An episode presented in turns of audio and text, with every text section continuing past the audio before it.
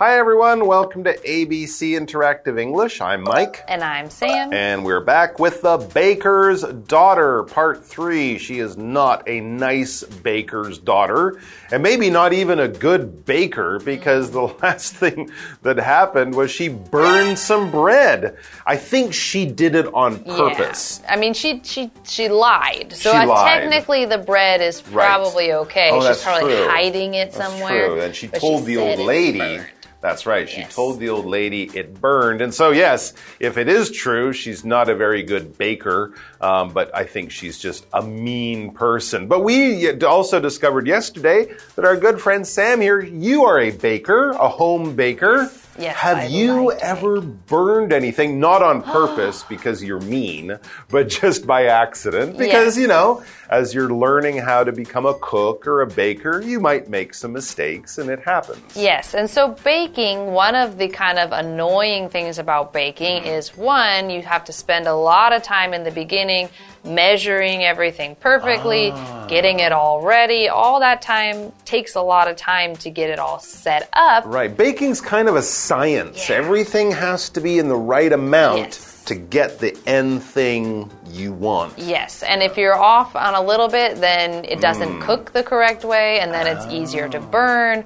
Or, for example, if you're making like cupcakes, Mm-hmm. and these cupcakes have slightly less batter, which is uncooked cupcake. Like the dough. yeah, the dough. And so if it, this one has less and this one has a little bit more, then you put it in the oven. The whole oven is the same temperature. So this one might be uncooked and this one might be burned. So it can be a very frustrating process when you've spent a lot of time and you hmm. can't wait for your cupcakes and then you've got burned cupcakes and uncooked cupcakes. Interesting. So everything is a lot more detailed, has to be kind of closer to perfect to make everything taste the correct way. And Yeah, and I guess if you do burn things or make mistakes, almost everything is no good Yes. now. You have to start There's- all over Yeah, again. there's not a lot you can save if you've burnt it. So. Yeah, I, I don't. I don't bake. a lot. I mean, I do burn my toast sometimes in the morning. I have a piece of bread. I can save that. You can get a knife and kind of scrape off the black part. Which is not really great, but in the morning, if you're busy, you're in a hurry, it might be okay. But certainly, baking things and burning things does not make for delicious food. In fact, you'd have to throw most of it away. Let's get back to our story and we'll find out if the baker's daughter can A, make some bread without burning it, and also, more important, B, get this bread to the hungry old lady who just needs some help. Give her some bread, baker's daughter. Give us the article. Let's go.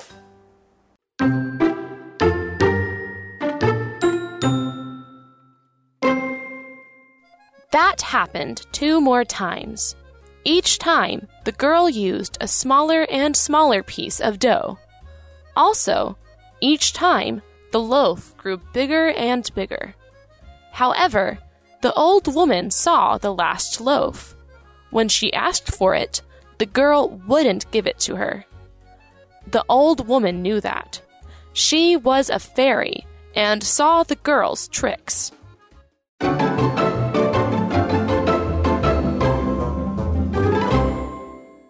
Right, The Baker's Daughter, part three. It's our final part. We're going to have to get some bread into this old lady by the end of the article, I hope. Hopefully, yes. Yeah. Because we know that she's hungry. She's hungry. We know that she has already asked, and we've baked her some bread, but the daughter was surprised that it turned out bigger than it, she thought it would.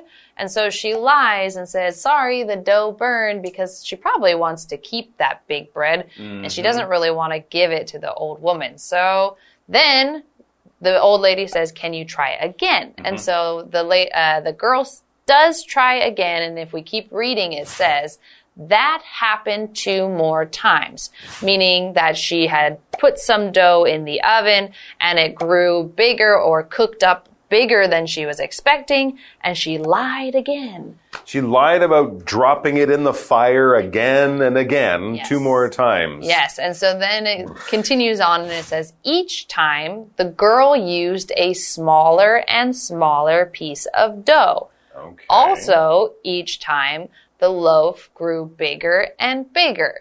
So she's trying really hard to just give this old woman just a teeny tiny loaf of bread, but every time she uses a smaller amount of dough, it grows bigger and bigger. Hmm. Almost like magic. Yeah, hmm. that is very, very unusual. Yes, Something and- weird's going on. Yes, something weird is definitely going on. And we have this word grow in our sentence to grow bigger and bigger.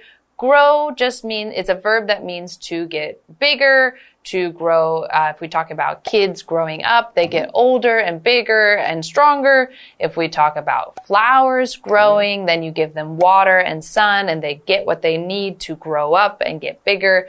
And in this case, we're talking about dough. And as it cooks, it will grow in size. It doesn't just stay as a teeny little thing. It grows and grows and grows. So when you grow, if something has been added to you, time, food, mm. energy, sun, heat, whatever it might be, and then that thing is getting bigger. That's right. It's a slow, natural process. I mean, you could look at that new building in your neighborhood. Oh, the building is growing every day. It's not really growing. Of course, it's just getting bigger because the workers are adding to it. But it's the same kind of idea. But really, growing is a natural thing. Plants grow, people grow, animals grow. Do mountains grow? Not really. think they mountains- just get bigger. Yeah, Not really a, not really the same type of mm, verb probably not. and certainly not things you know you don't grow a computer you build a computer and that gets bigger in that way growing more of a natural thing back to the article however the old woman saw the last loaf she could see into the back of the bakery when the girl took and this of course this loaf was probably much bigger Yeah. than the ones before. So here's the girl getting this huge loaf of bread out of the oven and the old lady's like hey i can see that bread. It's huge. Give it to me. I'm so hungry. But of course, all the other times the girl lied about it, but this time it was harder to lie because the old woman saw the bread with her own eyes. And it says, when she asked for it, that's the old woman, when she asked for it, the girl wouldn't give it to her. No, it's not big. It's not your bread. It's, you don't see this. I don't know what she's doing, but she's just continuing to be mean to this old Yes. woman and continuing to not give her any food. Yes, and so if we continue, it says the old woman knew that. Because she's a mean person. Yes, she knew that that that the baker's daughter was not going to give her the bread, mm-hmm. even though she can see it, even though it's right Sure. there, even though she used just a tiny bit of dough and got a huge piece of bread, she still is not going to give that to the old woman. Yeah. And the old woman knew that mm-hmm. because because why? Because Well, she's no fool. And because she was a fairy and saw the girl's tricks. Excuse me, what? Yeah. So this old woman is not a regular old woman. She is a fairy. Like like Tinkerbell from Peter Pan? Mm hmm She is a fairy. And so fairy is a noun and it is a kind of mythical person. And, uh, and, and this kind of person is kind of like magical and maybe can use, um, in this case, can use magic because she's making the bread grow and grow and grow.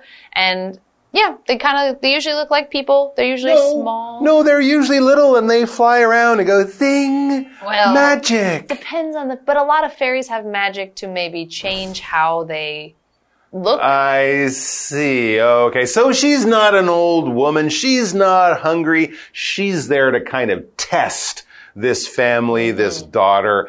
I see. Okay. Because, you know, when you're a fairy, you can do weird things that don't really make sense to me or you because, you know, you're a fairy. Mm-hmm. a magical creature. Magical mostly woodland. in stories. in stories mm-hmm. in fairy tale. I think fairies, they live in the woods. Yeah. Right? I think they've also been known to play little tricks on people, Yes. you know, that kind of thing. But generally they're kind. They're not scary. They're not monsters. They're not, you know, going to do terrible things, but they might play little tricks on you. And it seems that the fairy is playing a trick on the girl because the girl and her father are always tricking their customers. Mm-hmm. Now, of course, when you're doing this, you are tricking your friends. We use it as a verb very frequently, but also what you are doing, your little plan is a trick. All right. So if you trick someone, you played a trick, and we often use the verb to play a trick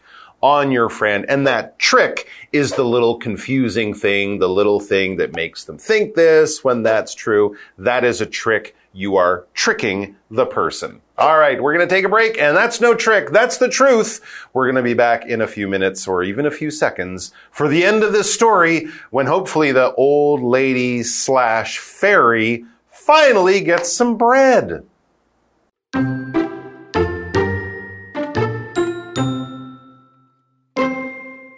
Then the old woman took out her wand and touched the girl. The girl turned into an owl and flew out the door. Nobody saw the baker's daughter ever again.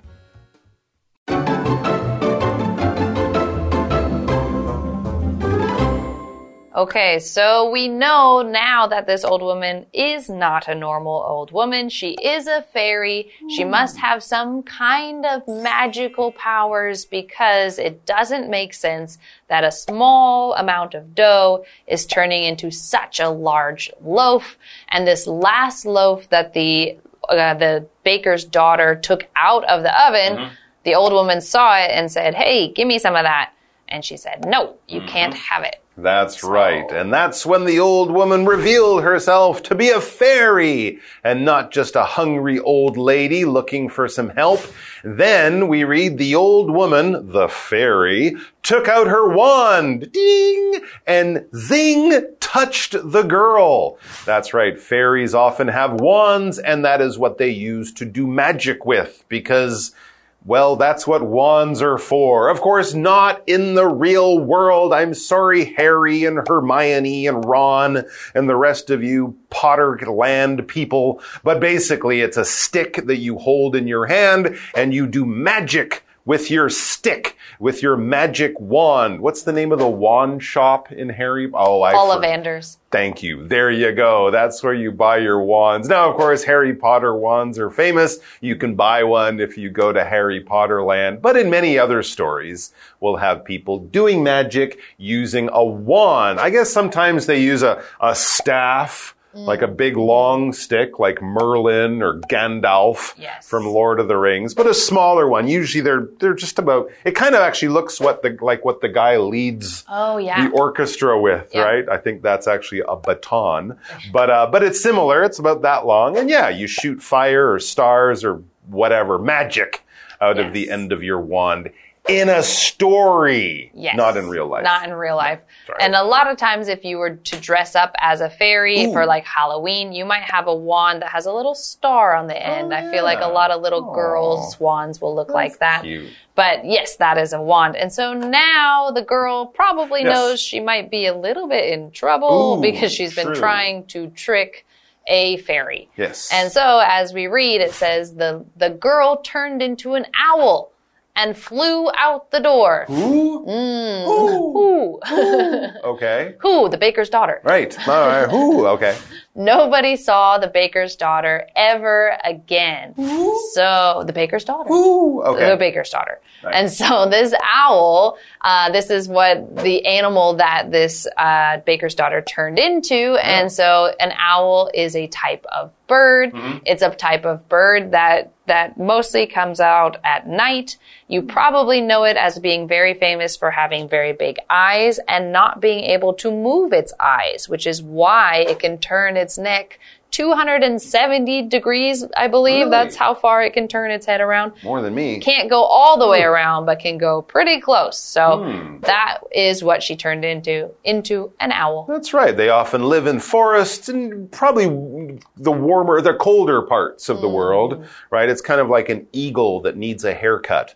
Um, but that's an owl. It's a hunting bird, right? And also, I think they're also connected to wisdom, right? Yes. We often think of owls as being very wise and intelligent. I'm not sure why. It's a bird, but it does have that image. Anyway, so she turned this girl into an animal, into an owl, and now that she's an owl, the girl did what owls do. She flew, and to fly is to soar through the air using power and control. So you wouldn't say a balloon is really flying. It's kind of floating in the air. But if you have wings, if you have a way of going up and down and side to side and coming down to the ground and controlling yourself like a bird, like an airplane, like a helicopter, something like that, or like a fly or a mosquito, you are flying. If you can fly, well done. You have some magical power or maybe an airplane or maybe just a ticket to go on an airplane.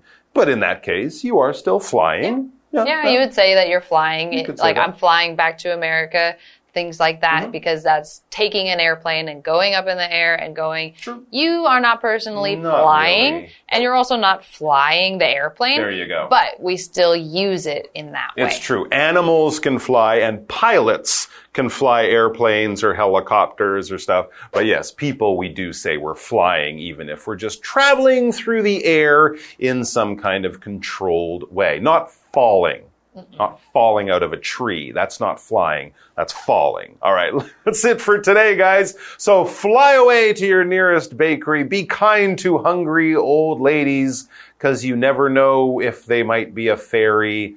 And, uh, and if you see an owl, make sure it gives you the right amount of bread. Is that the lesson from today? I, nah, I don't know. Be honest. I think be honest it. and be nice to old folks because you don't know if they might be a fairy and turn you into an animal. But actually, being an owl might not be so Mm. Yeah. bad. Owls are pretty cool, I think. I also wonder where is the baker going to think his daughter went? Also, he was gone for a long time. He wasn't in the story, No. really. No, Maybe the baker's story. daughter should have just had a name. I think we should go to the bakery, buy some delicious bread, and eat it while thinking about this and talking about it. I think so. Fly away. Let's fly away to the bakery. Take care, guys. We'll see you back here sometime soon. Until then, be well, be, be kind to everyone, and uh, will enjoy yourselves. Bye.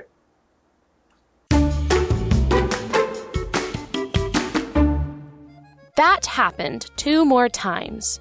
Each time, the girl used a smaller and smaller piece of dough. Also, each time, the loaf grew bigger and bigger.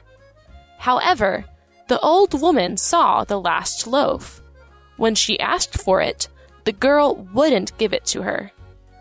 The old woman knew that. She was a fairy and saw the girl's tricks. Then, the old woman took out her wand and touched the girl. The girl turned into an owl and flew out the door. Nobody saw the baker's daughter ever again.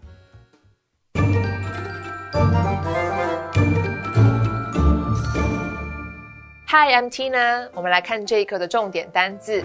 第一个，grow，grow，动词，增大、增多。它的三态是 grow、grew、grown。 Football's popularity continues to grow。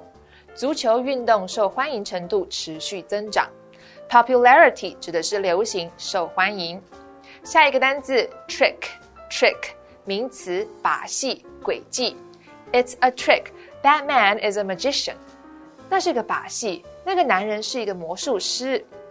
下一个单字 touch，touch，动词碰触。Don't touch the machine, it's hot. 不要碰那台机器，它很烫。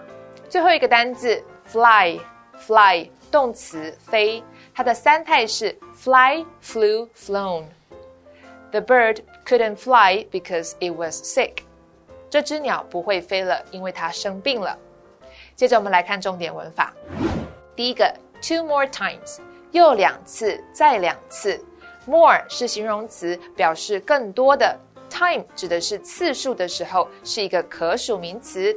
two 可以用其他数字来代替，比如 one more time 指的是又一次，ten more times 再十次等等。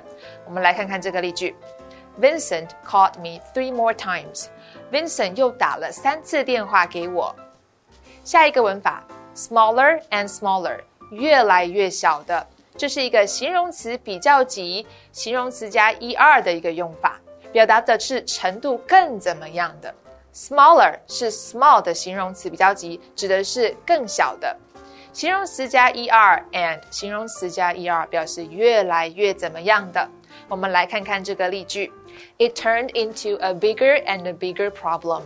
它变成一个越来越大的问题。最后一个文法，A turns into B，A 变成 B B，turn 是变成成为的意思。我们来看看这个例句：When water freezes, it turns into ice。当水冻结的时候，它会变成冰。Freeze 指的是结冰。以上就是这一课的重点单词跟文法，我们下一课再见，拜拜。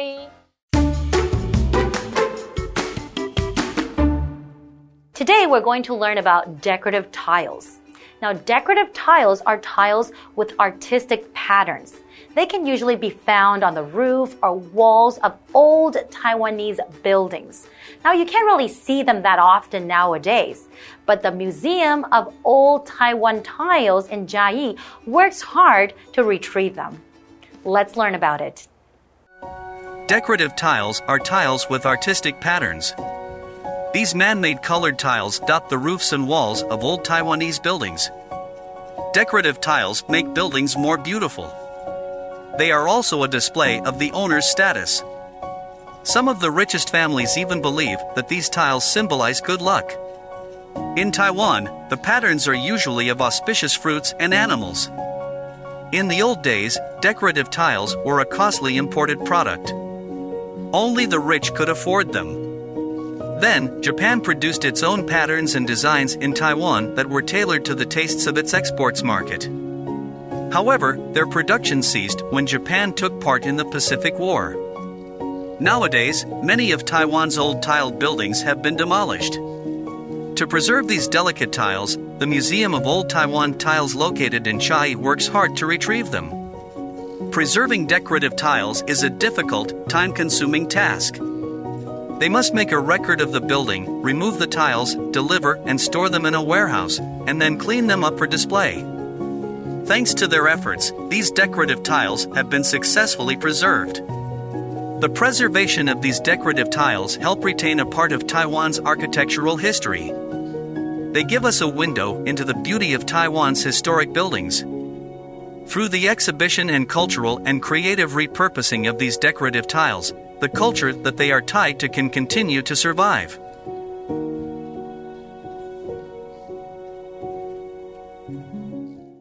Thanks to the efforts of the museum, now these decorative tiles have been successfully preserved. So that means that people nowadays can still enjoy the beautiful tiles as well. Now, this is all the time we have for today. Thank you so much for joining us, and we'll see you next time. Bye bye.